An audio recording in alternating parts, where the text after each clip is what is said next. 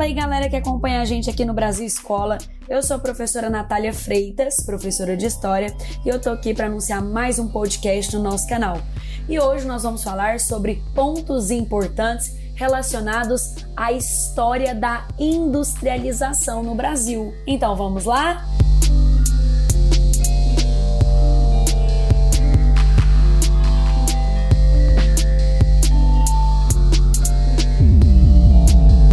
pessoal, você já deve ter ouvido falar que o processo de industrialização no Brasil foi um processo tardio, foi um processo lento, foi um processo gradual. E alguns estudiosos da área costumam dizer que foi um processo retardatário.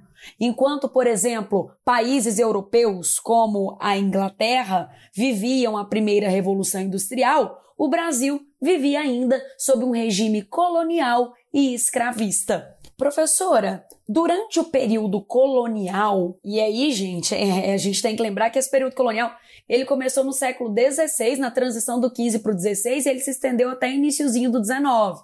Nesse período colonial, nós não vamos ter industrialização no Brasil? Gente, não, não vamos ter. Até porque muitos decretos que foram feitos ao longo do período colonial, eles proibiram manufaturas no Brasil, eles proibiram indústrias no Brasil. Essas indústrias, essas primeiras fábricas só começam a ser abertas no Brasil com a chegada da família real no território. Essa família real ela chega aqui no início de 1808, porque estava fugindo, né, em decorrência das invasões napoleônicas do exército francês liderado por Napoleão Bonaparte. Então, quando a gente fala nas primeiras fábricas, nas primeiras indústrias instaladas no Brasil, nós estamos falando ali daquele contexto do iníciozinho do século XIX, momento de chegada da família real. E eu não estou falando em industrialização. Eu não estou falando que o Brasil era um país industrializado. Ah, a família real chegou e pronto, nós vamos ter industrialização. Não. Eu estou falando que as primeiras fábricas, que as primeiras indústrias só puderam ser abertas com a chegada da família real. E por quê? Porque com a chegada da família real, nós também tivemos a abertura dos portos às nações amigas. E juntamente com essa quebra do pacto colonial, juntamente com essa abertura dos portos, a partir da Carta Régia, o Dom João VI também assinou um alvará dando liberdade industrial para o Brasil, tá? Importante, importante. Professora, Dom João VI assina esse alvará dando liberdade industrial e mesmo assim nós não vamos vivenciar um surto industrial? Exatamente, a gente não vai ter um surto industrial, mesmo com esse alvará de liberdade. Por quê? Porque junto com essa abertura dos portos, Dom João VI, ele vai assinar os tratados de 1810. E um desses tratados foi o Tratado de Navegação e Comércio, estabelecendo tarifas para a entrada de produtos importados aqui no Brasil. E pasmem, a Inglaterra pagava apenas 15% de imposto para colocar os seus produtos aqui dentro desse território. Então, com uma tarifa tão baixa, era difícil mesmo o Brasil passar, naquele momento, por um processo industrial. Uma vez que produtos ingleses entravam aqui a um preço considerado baixo se comparado com o possível processo de produção nacional. Então a Inglaterra pagaria 15%. E por que, professora, a Inglaterra teve uma tarifa tão baixa nesse tratado de navegação e comércio? Gente, por vários motivos. Mas um dos motivos que contribuiu para a Inglaterra ter uma tarifa tão baixa e isso acabar atrasando a industrialização aqui no Brasil foi o fato de que foi a própria Inglaterra que escoltou a família real de Portugal para o Brasil.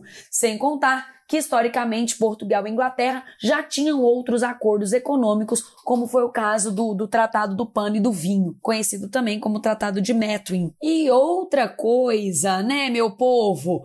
Ó, por mais que a tarifa da Inglaterra fosse de 15%, a gente tem que lembrar de um detalhe. Na época que a família real veio para o Brasil, o chamado período joanino, o mercado interno ainda era muito pequeno, a maior parte da população era escravizada e não poderia comprar artigos industrializados. E aí o período joanino acabou, Dom João VI voltou para Portugal, deixou aqui no Brasil Dom Pedro I, Dom Pedro I declarou a independência, enfim, isso aí já é outra história, o nosso foco aqui é a industrialização. Professor, o Dom Pedro I declarou a independência, ele precisava construir uma nação independente. O que, que ele vai fazer em relação a essas tarifas? Nada ele continua mantendo lá a tarifa de 15% para a Inglaterra, 24% para demais países e 16% para Portugal.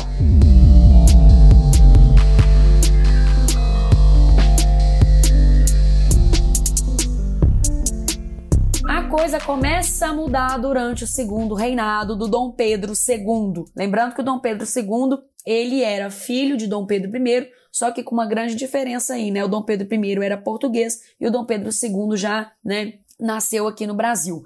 E o reinado do Dom Pedro II, gente, ele foi longo por demais. Dom Pedro II ele assumiu o trono em 1840 e só saiu em 1889. Então foi aí que começou a mudar. Por quê? Porque o café passou a ser a principal atividade econômica do Brasil.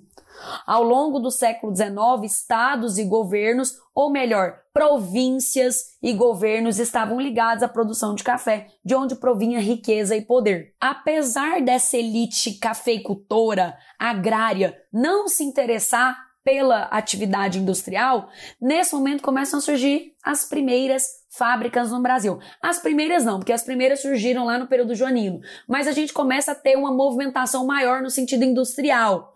E essas fábricas, essas indústrias, elas se dedicaram a produzir produtos de consumo doméstico, tecidos, ferramentas, velas. E as tarifas, professora? A gente manteve lá aqueles, aqueles 15%? Não, gente. Em 1844 foi criada a tarifa Alves Branco. Durante o segundo reinado, então, foi criada a tarifa Alves Branco e essa tarifa aumentou as taxas alfandegárias para os produtos importados que entravam no Brasil.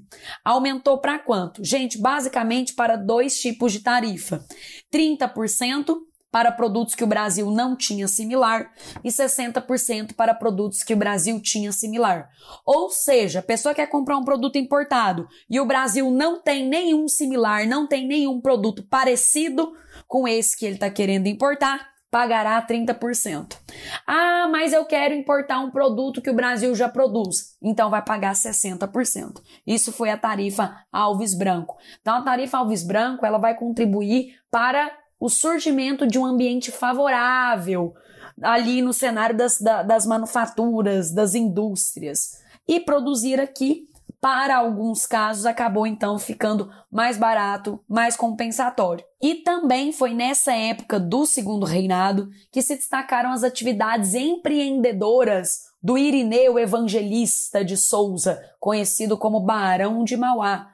Gente, o Barão de Mauá ele investiu em ferrovias, em bancos, iluminação, telégrafo, estaleiros, enfim, foi um grande investidor, um grande empresário. Tanto é que muitos livros acabam denominando esse período desse, dessa industrialização do segundo reinado de Era Mauá. Ou seja, esse surto vivenciado, esse surto industrial vivenciado no segundo reinado foi chamado de Era Mauá por conta dos investimentos do Irineu, ou seja, do Barão de Mauá. Gente, por favor, professora, no segundo reinado, eu já posso falar que o Brasil inteiro estava industrializado? Não, criatura. O Brasil, no segundo reinado, ele vai se vivenciar, vivenciar uma industrialização interessante, porém, ela esteve mais ligada ao sudeste do Brasil, é um pedaço do sul do Brasil. Lembrando que quando o Brasil estava vivendo o seu primeiro surto industrial no segundo reinado, no século XIX, já estava rolando a, a segunda fase da Revolução Industrial. Então o Brasil ele começou também a receber novidades tecnológicas, como eletricidade, como bonde de tração animal e, claro, né, uma das maiores marcos aí do século XIX, o telefone e o cinema. Tá, professora? E aí, nesse contexto dessa era Mauá, desse primeiro surto industrial aí no segundo reinado, como é que tá a questão da escravidão? Então, gente, a escravidão ela estava sendo abolida aos poucos, de forma gradual, até chegar lá no episódio de 1888 da Lei Áurea. Então, alguns fazendeiros, principalmente fazendeiros do oeste paulista, já começaram a adotar a mão de obra de imigrantes estrangeiros como mão de obra livre, tá? E essas fazendas, esses imigrantes iam para as fazendas de café, a exportação de café gerou lucros, o que permitia investimento na indústria. Esses imigrantes estrangeiros traziam consigo técnicas de fabricação de diversos produtos e a gente vai ter, nesse momento, a formação de uma classe média urbana consumidora.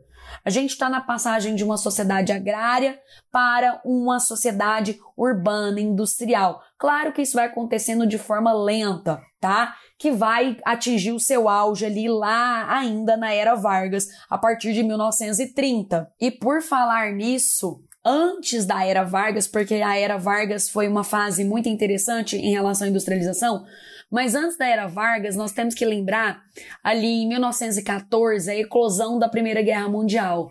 Isso vai impulsionar em alguns lugares do Brasil a industrialização. Por quê? Com um continente em guerra, com vários territórios em guerra, principalmente o continente europeu, é, importar produtos da Europa era algo que ficou muito complicado, muito difícil. Então, isso vai contribuir para o Brasil começar a produzir algumas coisas, substituindo produtos importados, certo?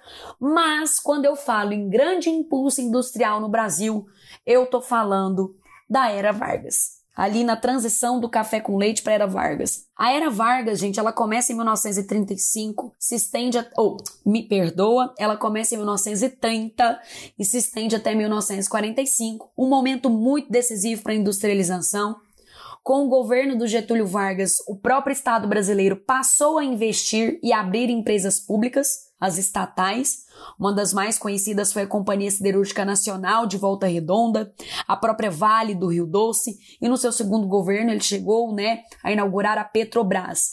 Bom, então Getúlio ele vai privilegiar a indústria pesada, ou seja, aquela que vai transformar matéria-prima em, em bens de grande porte. E para instalar essa indústria pesada, ele precisava de financiamento e ele conseguiu alguns financiamentos, alguns empréstimos obtidos junto aos Estados Unidos no contexto da Segunda Guerra Mundial. E os Estados Unidos, é claro, ganhou aquele apoio na Segunda Guerra. Em relação à mão de obra empregada nessas fábricas, além de estrangeiros, nós observamos o crescimento de operários brasileiros vindos principalmente do Nordeste. Além do governo de Getúlio, quero destacar também a industrialização ocorrida no governo do presidente do mineiro dele, o médico Juscelino Kubitschek. Nós vamos ter um crescimento de uma indústria de bens intermediários. Ele vai também privilegiar a indústria automobilística, Infelizmente ou felizmente, isso aí é uma discussão que vai para muitos pontos, mas ele vai trazer a indústria automobilística e ao mesmo tempo ele vai investir em feitura, em construção de rodovias e acaba abandonando um pouco o transporte, o transporte ferroviário. E é claro, destacar nesse cenário a construção de uma nova capital para o Brasil, a cidade de Brasília, que contribuiu também, de certa forma, para o impulso da indústria nacional. Já um pouco mais para frente, a gente entra ali no período da ditadura militar, em 1964, o Estado volta a aparecer como um grande investidor, realizando obras chamadas faraônicas, como a usina hidrelétrica de Itaipu, a rodovia transamazônica e a ponte Rio-Niterói. Os gastos com, com essas obras faraônicas, no entanto, aumentam de forma considerável a dívida externa, provocando uma inflação descontrolada no Brasil. E por fim, um momento mais recente aí desses pontos importantes da industrialização foi a partir ali do processo de redemocratização principalmente com a eleição de Fernando Henrique Cardoso. Muitas estatais foram privatizadas, a própria é, Vale do Rio Doce foi privatizada, se tornando apenas Vale. A economia brasileira se abre ao capital estrangeiro na maior parte dos setores e os trabalhadores veem muitos dos seus direitos encolherem, diminuírem. Bom, gente, mas é isso. Então, olha lá, só para a gente lembrar. Eu tenho três marcadores importantes aqui na industrialização. O segundo reinado, não estou falando que o Brasil. De novo, não estou dizendo, ah, o Brasil inteiro estava industrializado lá no reinado do Dom Pedro II. Mas ali a gente tem um surto industrial muito ligado ao Sudeste e ao Sul. Tá?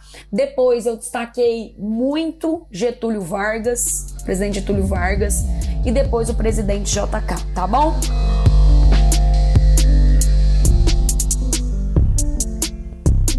Gente, espero que vocês tenham gostado desse podcast. Encontro vocês no nosso próximo episódio. Tchau, tchau!